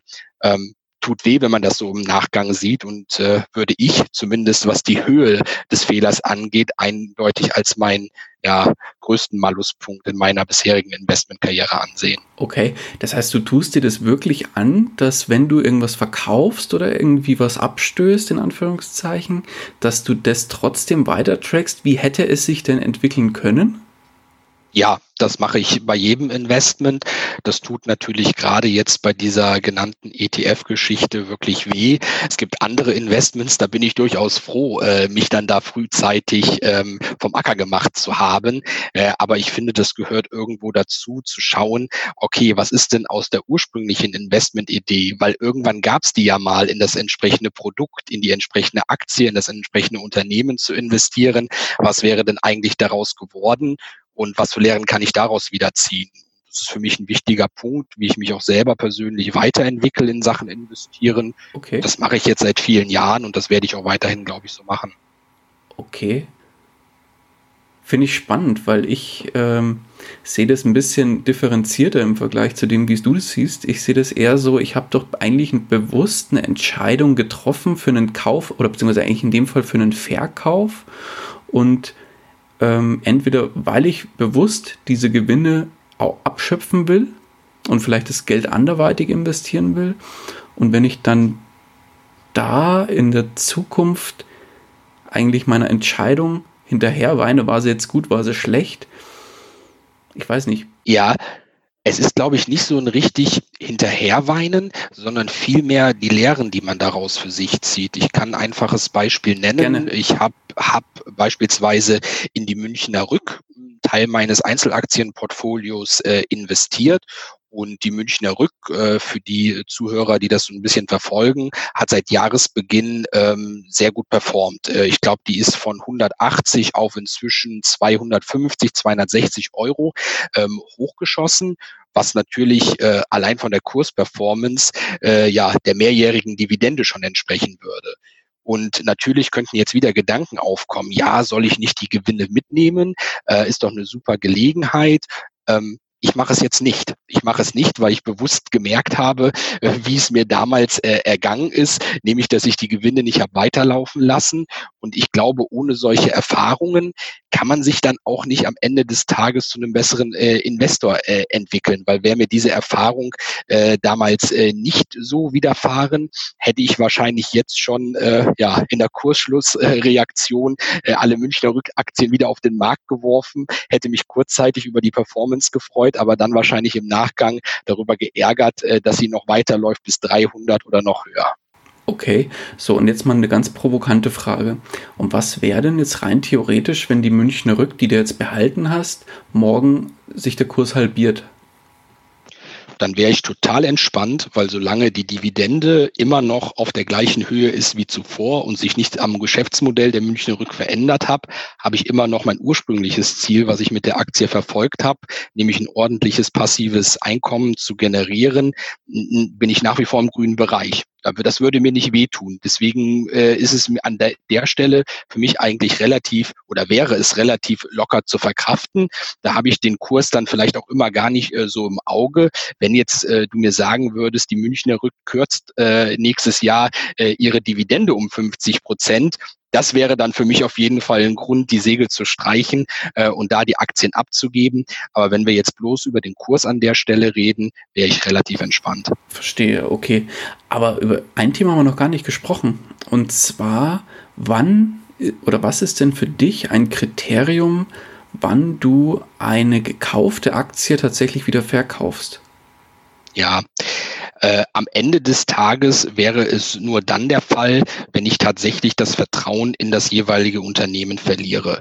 Ähm, wenn ich äh, glaube, das Geschäftsmodell hat sich überlebt, äh, wenn ich nicht mehr daran glauben würde, dass das äh, Management dazu in der Lage ist, das Ruder umzureißen, ähm, dann wäre für mich tatsächlich der Punkt gekommen, wo ich sage, okay, jetzt steige ich tatsächlich hier aus, da will ich nicht mehr dran teilhaben, da glaube ich einfach nicht mehr dran. Auch hier vielleicht noch mal ein einfaches Beispiel. Die größte Verlustposition in meinem Aktiendepot ist Daimler. Daimler hat ähm, wirklich ähm, arg verloren, seitdem ich ähm, zwei Einstiege äh, dort gewagt habe. Nichtsdestotrotz, äh, trotz aller Unkenrufe bin ich immer noch davon überzeugt, äh, dass die deutsche Automobilindustrie äh, ja die jetzige Phase überleben kann und vielleicht nach einigen Jahren, wenn genug in die Entwicklung geflossen ist, vielleicht sogar gestärkt aus der Situation äh, hervorgeht. Und ich sitze da jetzt auf jeder Menge Buchverlusten, aber auf der anderen Seite natürlich mit Daimler auch schon ein bisschen was an Dividende ähm, verdient. Ähm, aber trotz dieses Buchverlustes schlafe ich nachts ruhig. Ich denke nicht drüber nach, die zu verkaufen oder ähnliches, weil ich weiterhin an die Zukunft des Unternehmens ähm, und des Automobilstandorts äh, Deutschland glaube. Und von daher bin ich an der Stelle relaxed und würde da noch nicht aufgeben. Sollte sich die Situation anders gestalten, äh, wir über eine andere Branche sprechen und ich tatsächlich glauben, da kann das Ruder nicht mehr umgerissen werden, dann wäre das für mich ein Grund tatsächlich, ähm, ja, so ein Investment auch mal aufzugeben. Ähm, es ist mir ehrlich gesagt aber bislang äh, noch nicht widerfahren, seitdem ich meinen Ansatz verfolge. Oh, das heißt, du hast tatsächlich alle Aktien, die du bisher gekauft hast, nicht wieder verkauft? Nein, also alle Aktien, die ich äh, seitdem ich mein Bewertungsmodell ähm, verfolge, mhm. ähm, auf dieser Basis erworben habe, sind alle auch äh, weiterhin Bestandteil meines Depots. Oh, spannend. Ja, interessant. Und ähm, ja, dann lass uns doch mal auf die positive Seite des Ganzen schauen. Lass uns doch mal auf die Erfolge schauen. Was waren denn die größten Erfolge? Ja, ich könnte jetzt natürlich die ein oder andere Aktie oder den ein oder anderen ETF benennen, aber ich glaube, ich fange mal einen Schritt früher an bei der Beantwortung der Frage, denn ich glaube, der wichtigste Schritt war, sich überhaupt getraut zu haben, mit dem Investieren zu beginnen, weil das begegnet mir immer wieder im Alltag, dass Leute, die sehr gut im Sparen sind, sehr viel auf der hohen Kante haben, sich aber einfach nicht diesen Schritt zutrauen, mit dem Investieren zu beginnen. Sei es jetzt allein schon einen ETF-Sparplan aufzusetzen, schon gar nicht davon zu reden, irgendwie mal in eine Einzelaktie zu investieren. Und da bin ich einfach unglaublich glücklich, dass ich relativ früh auf diesen Zug aufgesprungen bin, heute auch gar keine Hemmungen mehr habe, was das Investieren angeht. Aber das zeigen mir Gespräche mit Bekannten, mit Kollegen, mit Verwandten immer wieder. Da ist einfach bei vielen eine unglaubliche Barriere vorhanden, Investitionen einzugehen, weil einfach eine unglaubliche Risikoaversion und eine Verlustangst vorhanden ist. Und deswegen glaube ich, ist das ehrlich gesagt fast mein größter Erfolg, mein größter Investitionserfolg, dass ich überhaupt mit dem Investieren begonnen habe. Mhm, schöne Antwort auf jeden Fall. Aber woher kommt es oder woher glaubst du, kommt es, dass viele da diese Verlustängste haben? Ja, man sagt uns Deutschen ja grundsätzlich äh, ein bisschen mehr Risikoaversion äh, wie anderen Nationen zu. Ich weiß nicht, ob das historisch möglicherweise bedingt sein kann oder wie wir auch äh, in unserem Land großgezogen werden vom Bildungssystem. So richtig einen Reim drauf machen äh, kann ich äh, mir nicht, insbesondere weil es ja durchaus auch Aktionäre wie dich und mich gibt, die dem Ganzen nicht abgeneigt sind und bewusst auch Risiken eingehen, um eben damit entsprechenden Erfolg zu haben. Ich kann mir nicht so richtig einen Reim drauf machen. Ich sehe nur und beobachte jeden Tag und versuche da so ein bisschen zu missionieren, die Angst vor dem Investieren abzulegen. Weil was wenige auf dem Schirm haben, ist ja eigentlich das Risiko, wenn man nicht investiert und das Gesparte bloß, ich habe noch kürzlich mit einer Kollegin gesprochen, ähm, die in einer ähnlichen äh, finanziellen und beruflichen Situation ist wie ich, die einen Großteil ihres Geldes auf dem Girokonto liegen hat. Und da fragt man sich natürlich als finanziell etwas mehr gebildeter, ob den Leuten nicht bewusst ist, dass mit Inflationsrisiko und allem drum und dran da möglicherweise ein noch höheres Risiko lauert, wenn man das Geld auf dem unverzinsten äh, Tagesgeld oder Girokonto liegen hat, als wenn man mal äh, sich einen Ruck geben würde und zumindest äh, einen Sparplan auf einen breit diversifizierten ETF auflegen würde. Hm, bin ich voll bei dir. Also dieses Risiko des Nicht-Investiertseins, das ist, glaube ich, wirklich vielen gar nicht bewusst. Absolut. Also wie gesagt, mir begegnet es tatsächlich immer wieder und die Leute machen sich halt immer nur in die eine ähm, Richtung das Risiko bewusst, nämlich äh, den Verlust, den man bei einem Aktieninvestment oder bei welchem Investment auch immer erleiden könnte.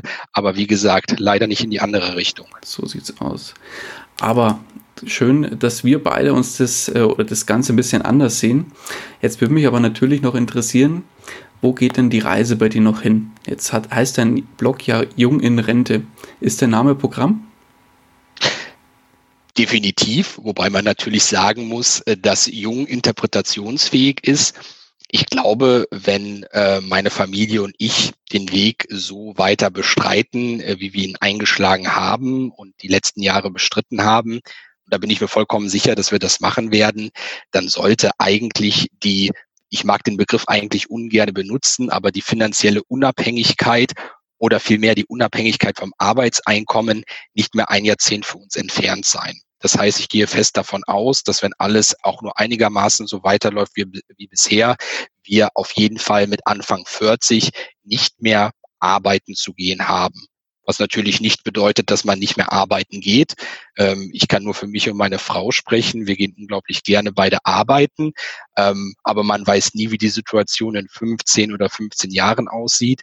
Und für uns beide ist es einfach unglaublich wichtig, dass wir die Entscheidungsfreiheit haben, ähm, dann sagen zu können, was wir machen wollen, wo wir es machen wollen, wann wir was machen wollen, wie wir was machen wollen gerade dieser Weg, den wir jetzt eingeschlagen haben, der gibt uns dann eben alle Möglichkeiten, in einem, wie ich finde, noch recht jungem Alter, nämlich Anfang 40, selbst bestimmen zu können, was wir von da an mit unserer Zeit anfangen. Mhm.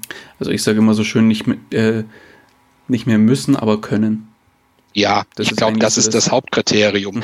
weil äh, ich glaube, ähm, also mir macht beispielsweise das Bloggen unglaublich viel Spaß. Ich glaube, sonst wäre ich da jetzt auch nicht schon fast drei Jahre am Ball geblieben, weil da gehört natürlich auch einiges an Zeiteinsatz zu. Aber ich kann mir gut vorstellen, umso weniger abhängig man von seinem Arbeitseinkommen ist, umso mehr Freiräume man sich damit auch für andere Nebentätigkeiten äh, schaffen kann, umso mehr blüht man ja auch privat auf. Ähm, nicht, dass es mir jetzt gerade in der Situation äh, schlecht gehen würde, äh, wie sie ist. Aber natürlich ist es so, wenn man Vollzeit arbeitet, in meinem beruflichen Umfeld, äh, bedeutet das, äh, ich verlasse um 8 Uhr das Haus und bin frühestens um 19 Uhr zu Hause ist es einfach so, dass andere Dinge auf der Strecke bleiben, weil man auf das Arbeitseinkommen einfach angewiesen ist. Und ich glaube, wenn man das immer weiter reduzieren kann, bieten sich auch ganz neue Freiräume, um Dinge auszuprobieren, die bis dahin eben nicht so möglich waren. Und darauf freue ich mich, darauf freue ich mich mit meiner Familie zusammen, insbesondere weil wir noch eine junge Familie sind mit kräftig Nachwuchs und ja, wenn das die weiteren Jahre so ähm, sich fortsetzt wie bisher, da bin ich da ganz optimistisch, dass uns das auch gelingen wird. Sehr cool. Sehr, sehr schöne Ziele und äh, kann ich nur unterschreiben, weil ich habe mehr oder weniger bin ich da voll bei dir und habe genau das gleiche vor. Super. David, ähm, jetzt hast du auch mal erwähnt, du hast damals einiges gelesen in verschiedensten Blogs und auch auf der andere Seite vom Teich in englischen Blogs oder auf amerikanischen Blogs. Ähm, hast du auch äh, Bücher zu Rate gezogen? Und falls ja, kannst du unseren Hörern und Hörerinnen einige davon empfehlen? Auf jeden Fall. Bücher waren ganz wichtiger Wegbegleiter auf meinem bisherigen Weg und sind es auch weiterhin. Ich bin zwar inzwischen etwas mehr auf andere Medien wie unter anderem Podcasts umgestiegen, weil ich das eben auch einen ganz wertvollen Beitrag äh, empfinde zur finanziellen Bildung. Wenn ich so ein bisschen aussuchen müsste, was mich so am meisten geprägt hat an Finanzliteratur, ist es im ETF-Bereich mit Sicherheit äh, der schon erwähnte Gerd Kommer mit seinem Buch Souverän investieren. Ähm, der wird hier wahrscheinlich auch nicht zum ersten Mal äh, genannt worden sein. Äh, der hat mir halt das Grundwerkzeug mitgegeben, was alles mit dem ETF-Investieren ähm, zusammenhängt, mir da auch eine sehr solide Basis äh, verschaffen, wie ich investieren möchte, auch wieder dieses Wohlgefühl, dass ich mich mit dieser Strategie wohlfühle. Und ähm, er hat das einfach unglaublich gut, wissenschaftlich und doch äh, ein Stück weit dann auch unterhaltsam in diesem Buch dargestellt. Also das wäre so mein Klassiker, meine klassische Empfehlung, äh, wenn man sich äh, mit ETFs weiter beschäftigen äh, möchte und da nur noch nach der richtigen Strategie sucht. Was das Thema Aktieninvestments angeht, ähm, hat mich ähm, Nikolas Schmidlin unglaublich geprägt. Ähm, den habe ich ursprünglich kennengelernt im Wertpapierforum. Das muss so Ende weiß ich jetzt gar nicht, Ende der 2000er, Anfang der 2010er Jahre gewesen sein. Unglaublich aktives Mitglied durch, viel, was so ähm, äh, ja die Unternehmensbewertung anbelangt, dort niedergeschrieben und er hat sich dann äh, auf dieser Basis äh, selbstständig gemacht und unter anderem ein für mich ganz bedeutendes Werk verfasst, nämlich Unternehmensbewertung und Kennzahlenanalyse, ja. was sich erstmal sehr dröge anhört äh, vom, vom Titel her, aber ein unglaublich ja, praxisnahen Ratgeber aufgestellt, welche Kennzahlen denn so bei der Unternehmensbewertung relevant sind, äh, wie man die aus äh, Bilanzen, Gewinn- und Verlustrechnungen und Cashflow-Statements ableiten kann. Und das hat mir unglaublich viel Handwerkzeug mitgegeben, äh, um eben in diesem Bereich auch auf Stand zu kommen. Denn auch wenn ich BWL mit Schwerpunkt Finanzen studiert habe, lernt man nie so richtig, wie man es dann wirklich praktisch anwenden muss. Und entweder man ist dann tatsächlich beruflich in dem Bereich so unterwegs, äh, dass man da äh, Learning by Doing betreibt und das Ganze aufschnappt.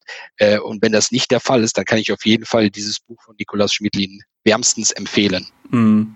Kenne ich auch, habe ich auch äh, gelesen und auch bereits angewendet. Also wirklich äh, zwar schon nicht unbedingt die leichteste Kost, aber ähm, definitiv äh, die hilfreichste Kost, wenn man wirklich in das Thema Unternehmensbewertung einsteigen will. Also von meiner Seite auch nochmal eine klare Empfehlung. Und genauso der, der Komma, der heißt ja nicht, oder ich sage nicht, nicht, nicht umsonst immer gerne zu dem, dem äh, Buch die ETF-Bibel, weil genau das ist es schlicht und ergreifend auch.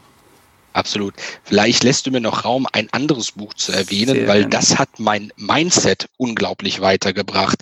Ähm, ist vielleicht gar nicht so viel ein Begriff. Ähm, Jakob Lund Fisker, das ist der Autor hinter dem Early Retirement Extreme Blog in den USA, ist aber eigentlich ein in Dänemark geborener Physiker, der hat schon Ende der 2000er Jahre relativ aktiv in seinem Blog Early Retirement Extreme für dieses Modell finanzielle Freiheit, Bescheidenheit, Frugalismus geworben und das auch vorgelebt. Äh, war, glaube ich, äh, etliche Jahre äh, in einem Wohnmobil zu Hause in den USA ähm, und hat da wirklich mit sehr, sehr geringen finanziellen Mitteln seinen Lebensunterhalt bestritten. Und äh, für mich ist es halt so, während viele immer Mr. Money Mustache aus den USA anfügen als den Papst äh, für dieses Thema ähm, Early Retirement, ist es für mich tatsächlich eher äh, der Jakob Lund Fisker, weil der hat ähm, da irgendwie das Ganze noch eine ganze Ecke früher vorgelebt und hat dann später, und das hat mich dann auch wiederum äh, echt geprägt, in seinem Buch, das genauso wie sein Blog benannt war, nämlich Early Retirement Extreme, einen unglaublich tollen ja, philosophischen Ratgeber auch aufgestellt, äh, in der einen ganz bunten Mix aus, so einem Mix aus einfachem Leben, cleveren Finanzentscheidungen und, und das ist für mich auch nochmal ein ganz wichtiger Punkt gewesen, so einer Do-it-yourself-Mentalität einem an die Hand gegeben. Okay. Und ähm, also jeder, der sich äh, jetzt nicht nur für das Finanzielle äh, interessiert, was äh, das Thema Frührente äh, anbelangt, sollte da in das Buch auf jeden Fall mal einen Blick äh, wenden, denn da kann man, glaube ich, auch äh, weit darüber hinaus noch einiges mitnehmen. Mhm. Schöner Buchtipp, kannte ich noch gar nicht. Werden wir auf jeden Fall in den Shownotes dann verlinken, dann könnt ihr euch das gerne näher anschauen. David, langsam kommen wir zum Schluss, würde ich sagen. Wir haben nämlich die Stunde schon gut geknackt. Und ähm, lass uns mal ein kleines Experiment machen. Stell dir mal vor, du wachst morgen auf, bist aber nicht mehr du selbst. Du wachst in einem fremden Körper auf und jetzt bist du ja in ja, einer großen Wirtschaftsprüfgesellschaft wahrscheinlich auch nicht unbedingt derjenige, der am schlechtesten verdient. Aber in der, als diese andere Person hast du jetzt einen Angestelltenjob mit 1500 Euro Nettoverdienst. Vermutlich einen Ticken weniger, als du jetzt kriegst und hast äh, zusätzlich noch auf dem Tagesgeldkonto 10.000 Euro als Puffer. Du hast keinerlei Netzwerk mehr. Was du aber hast, dein Wissen, das du dir bis heute aufgebaut hast. Das heißt, das muss, wird nicht genullt, sage ich mal, aber du, du, du weißt noch alles, was du dir bisher aufgebaut hast. Jetzt müsstest du als diese Person finanziell neu starten. Ähm, wie würdest du starten? Gut, das sind natürlich grundsätzlich andere Voraussetzungen, äh, wie ich sie inzwischen in meinem eigenen äh, Leben vorfinde. Ich glaube aber, letztlich würde ich eine Strategie verfolgen, die jetzt meiner erstmal gar nicht so unähnlich ist. Was diese 10.000 Euro auf dem Tagesgeldkonto anbelangt, ich glaube, die würde ich genau da lassen, wo sie sind, nämlich auf dem Tagesgeldkonto. Da mag es zwar keine Zinsen für geben, aber immerhin hätte ich dann noch eine eiserne Reserve für Notfälle oder ich hätte zumindest ein Cash-Polster, wenn der nächste ganz große Börsencrash kommen soll, dass ich dann mit 10.000 Euro mir da zumindest einen Grundbestand äh, sehr günstig einkaufen könnte. Wobei, wie gesagt, diese 10.000 Euro würde ich fast äh, hier an der Stelle außer Acht lassen. Was ich versuchen würde, wäre mit, mit Sicherheit, du sagtest, glaube ich, 1500 Euro Nettoverdienst. Mhm. Das ist natürlich nicht gerade viel hier, äh, wenn mein Standort weiter in Hamburg bleiben sollte. Nichtsdestotrotz gibt es, glaube ich, Mittel und Wege, auch da ähm, ja die nötige Sparsamkeit an den Weg, äh, an den Tag zu legen. Ich würde versuchen, wie auch immer das möglich ist, ein Drittel davon zu sparen, also von 1000 Euro im Monat zu leben, ähm, wirklich auf äh, bescheidenstem Fuße und 500 Euro ab sofort anzulegen. Ähm, entweder, ich glaube, das ist die einfachste Möglichkeit, in ein breit diversifiziertes ETF-Portfolio, meinetwegen einen Großteil in den MSCI World und einen kleineren Teil in den MSCI Emerging Markets. Das ist übrigens genau das gleiche, was äh, wie ich für meine Kinder momentan anspare, ähm, genau in dieser in dieser ganz äh, simplen Variante ähm, der ETF-Sparpläne.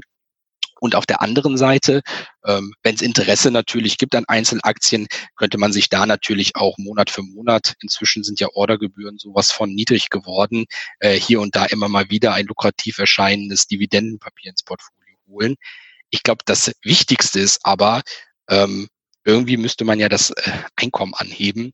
Und ich glaube, dafür würde bei mir, so würde ich zumindest vorgehen, nichts daran äh, vorbeiführen, den Gang zum Chef zu wagen äh, und ihn einfach danach zu befragen, was er denn von mir erwarten würde, damit ich bei der nächsten Lohnerhöhungsrunde gehörig berücksichtigt werde. Weil das stelle ich auch immer wieder fest. Ich glaube, ganz wichtig ist einfach, viele erwarten immer viel und sind dann unzufrieden, dass man nicht genug äh, berücksichtigt wird, wenn es um Gehaltserhöhungen oder Bonustöpfe gibt. Aber ich glaube, man muss auch einfach mal mit den Personen äh, sprechen, die dafür verantwortlich sind, was meistens der Chef ja äh, ist in solchen Konstellationen und einfach mal fragen, welche Leistungen denn eigentlich von der eigenen Person erwartet werden, damit man eben so berücksichtigt wird, wie man es erwartet in solch einer Situation. Und das würde ich an der Stelle einfach tun, um eben von diesen 1500 Nettoverdienst, die du nanntest, möglichst schnell nach oben zu kommen und dann eben, ja, vielleicht auch mal in einem Jahr nicht nur eine ähm, einstellige Prozenterhöhung zu bekommen, sondern da vielleicht auch ein bisschen schneller wachsen zu können. Mhm. Auf jeden Fall ein ganz, ganz wichtiger Aspekt, weil viele, die sehen bloß immer, ich muss auf der einen Seite, muss ich eigentlich immer nur sparen, sparen, sparen, sparen und sich zu Tode sparen, jeden Cent dreimal umdrehen und dann äh, meckern sie, dass sie vielleicht nicht genug Geld haben, sich mal irgendwas Schönes zu leisten, wie einen schönen Urlaub oder irgendwas. Aber dass sie mal schauen, dass wirklich die andere Seite, nämlich die Einnahmen, vielleicht mal auch nach oben gehen sollten. Also eigentlich ist das Wichtige, sowohl die Ausgaben im Blick zu haben und nach Möglichkeit natürlich zu reduzieren, wo es geht. Also jetzt nicht, äh, ich bin kein großer Freund davon, wirklich jeden Cent zweimal umzudrehen, sondern sich auch gerne mal in bestimmten Bereichen, du hast es so schön genannt eingangs, auch zum Beispiel beim, im Bereich Lebensmittel, einfach mal da auf, auf äh, hochwertiges äh, Gemüse zum Beispiel, vielleicht frisch vom Markt und nicht unbedingt eins, das vielleicht schon ein paar Monate oder vielleicht auch ein paar Wochen nur äh, unterwegs war, zurückzugreifen, sondern wirklich auch äh, auf die andere Seite zu gucken und wirklich die Einnahmen auch zu erhöhen. Ganz, ganz wichtiger Aspekt. David, ähm, jetzt lass uns aber wirklich zum Ende kommen, sonst schaffen wir noch die zweite Stunde. Oh. ähm, wenn jetzt ein Einsteiger zu dir kommt, der wirklich noch ähm, gar keine Erfahrungen hat im Bereich Investments und sagt, David, ähm, das Interview habe ich mir angehört von dir, fand ich super spannend, den Ansatz mit Einzelaktien und mit deinem Bewertungsmodell. Ich finde das super gut. Gib mir doch mal einen kurzen, knacken, knackigen Rat mit auf den Weg. Wie soll ich starten, wenn ich heute starten will? Also ich glaube, wenn ich eine Lehre aus meinen bisherigen Erfahrungen ziehen kann, dann ist Learning by Doing das Wichtigste. Einfach den Sprung ins kalte Wasser wagen und mal endlich ans Tun kommen.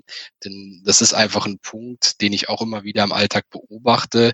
Die Leute verschieben Entscheidungen äh, zu investieren immer weiter in die Ferne, ähm, und es kommt dann irgendwann gar nicht zum Zeitpunkt, dass man den perfekten Einstiegszeitpunkt äh, findet. Von daher mein wichtigster Ratschlag, wenn ihr euch ein bisschen informiert habt, meinetwegen in Podcasts wie diesem, auf Blogs, die es zu Genüge mittlerweile kostenlos gibt oder in den äh, in der Literatur, die gängigerweise äh, empfohlen wird und einigermaßen solides Grundwissen aufgebaut habt, fangt einfach an zu investieren. Wagt euer erstes Investment. Das müssen ja nicht gleich tausende Euro sein. Das kann vielleicht auch erstmal eine Investition von 500 Euro sein. Einfach nur, dass man ein Gefühl dafür bekommt, wie fühlt es sich denn eigentlich an, endlich mal investiert zu sein und wie gehe ich denn auch dann beispielsweise mit Kursschwankungen um? Kann ich solche Risiken ertragen oder nicht? Und ich glaube, nur auf dieser Basis kann man sich dann auch wirklich als Investor weiterentwickeln. Mhm. Schöner Rat auf jeden Fall. Ja, dann haben wir es auch schon geschafft, mein Guter. Wenn dich einer unserer Hörer oder Hörerinnen erreichen will, wie kann man dich am besten erreichen? Also am einfachsten geht man natürlich auf meinen Blog jungenrente.de. Da findet ihr mich, da findet ihr meine Kontaktdaten. Ansonsten bin ich äh, sehr aktiv und ein großer Fan von Twitter. Da bin ich unter dem einfachen Synonym jungenrente zu finden. Und wenn es dann mal, sage ich mal, ein größeres Anliegen gibt, äh, wo man vielleicht mal mit mir drüber sprechen äh, möchte, kann man mich auch jederzeit gerne natürlich per E-Mail kontaktieren. Das ist david at jungenrente.de. Ähm, kann mal sein, dass ich aufgrund familiärer Verpflichtungen oder beruflicher Verpflichtungen nicht innerhalb von 24 Stunden antworte. Aber ich kann zumindest sagen, also jedem meiner Leser, der mir bisher in den letzten zweieinhalb Jahren eine Nachricht geschickt hat, hat, äh, dem habe ich dann auch, äh, ja, zumindest innerhalb von einer Woche gehörig geantwortet. Sehr gut. Verlinken wir dann alles sehr gerne in den Show Notes. Und ja, schaut unbedingt bei David auf dem Blog vorbei. Ich habe da schon die ein oder anderen Artikel mir mal angeschaut und ja, kann nur weiterempfehlen, was du tust und ja, wie du schon gesagt hast, bist da sehr transparent unterwegs und ja, klare Empfehlung, schaut da unbedingt vorbei. David, ich danke dir ganz, ganz herzlich für deine Zeit und die tolle Geschichte und den tollen Input, den du hier gelassen hast. Die letzten des, äh, Worte des Interviews, die gebühren dir. Ja, Daniel, erstmal dir natürlich gebührenden Dank für die Einladung in diesem tollen Podcast. Ähm, ich glaube, das ist ein super Beitrag zur Investorenkultur im deutschsprachigen Raum. Äh, nicht nur was Aktieninvestments angeht, sondern was die gesamte Finanzbildung äh, der Deutschen überhaupt betrifft. Deswegen auch nochmal hier ganz großes äh, Lob von meiner Seite. Danke. Ich hoffe einfach, dass die Zuhörerinnen und Zuhörer deines Podcasts ähm, neben den vielen Episoden, die ja bisher schon ausgestrahlt wurden und die ich mir auch liebend gern angehört habe, ähm, auch aus meinen Ausführungen noch ein bisschen was für sich selbst mitnehmen können. Vielleicht war der eine oder andere Ratschlag äh, da auch praktischer Natur gut umzusetzen. Und von daher äh, würde ich mich einfach freuen, äh, ja, wenn man weiterhin im Kontakt bleibt und wenn der ein oder andere vielleicht auch mal den Weg bei mir auf dem Blog findet, mal einen Kommentar hinterlässt oder mit mir in Kontakt tritt, wenn man da äh, Diskussionsbedarf oder ähnliches sieht. Alles klar. Dann mach's gut, mein Guter. Ciao, ciao. Tschüss. Das war's auch schon wieder mit dieser Podcast-Folge. Ich danke dir ganz herzlich fürs Zuhören. Hat dir der Investor Stories Podcast gefallen, freue ich mich über eine Rezension bei iTunes. Damit hilfst du mir, diesen Podcast für noch mehr Zuhörer sichtbar zu machen. Ich freue mich, wenn du auch beim nächsten Mal wieder mit dabei bist. In dem Sinne, habe die Ehre, dein Daniel.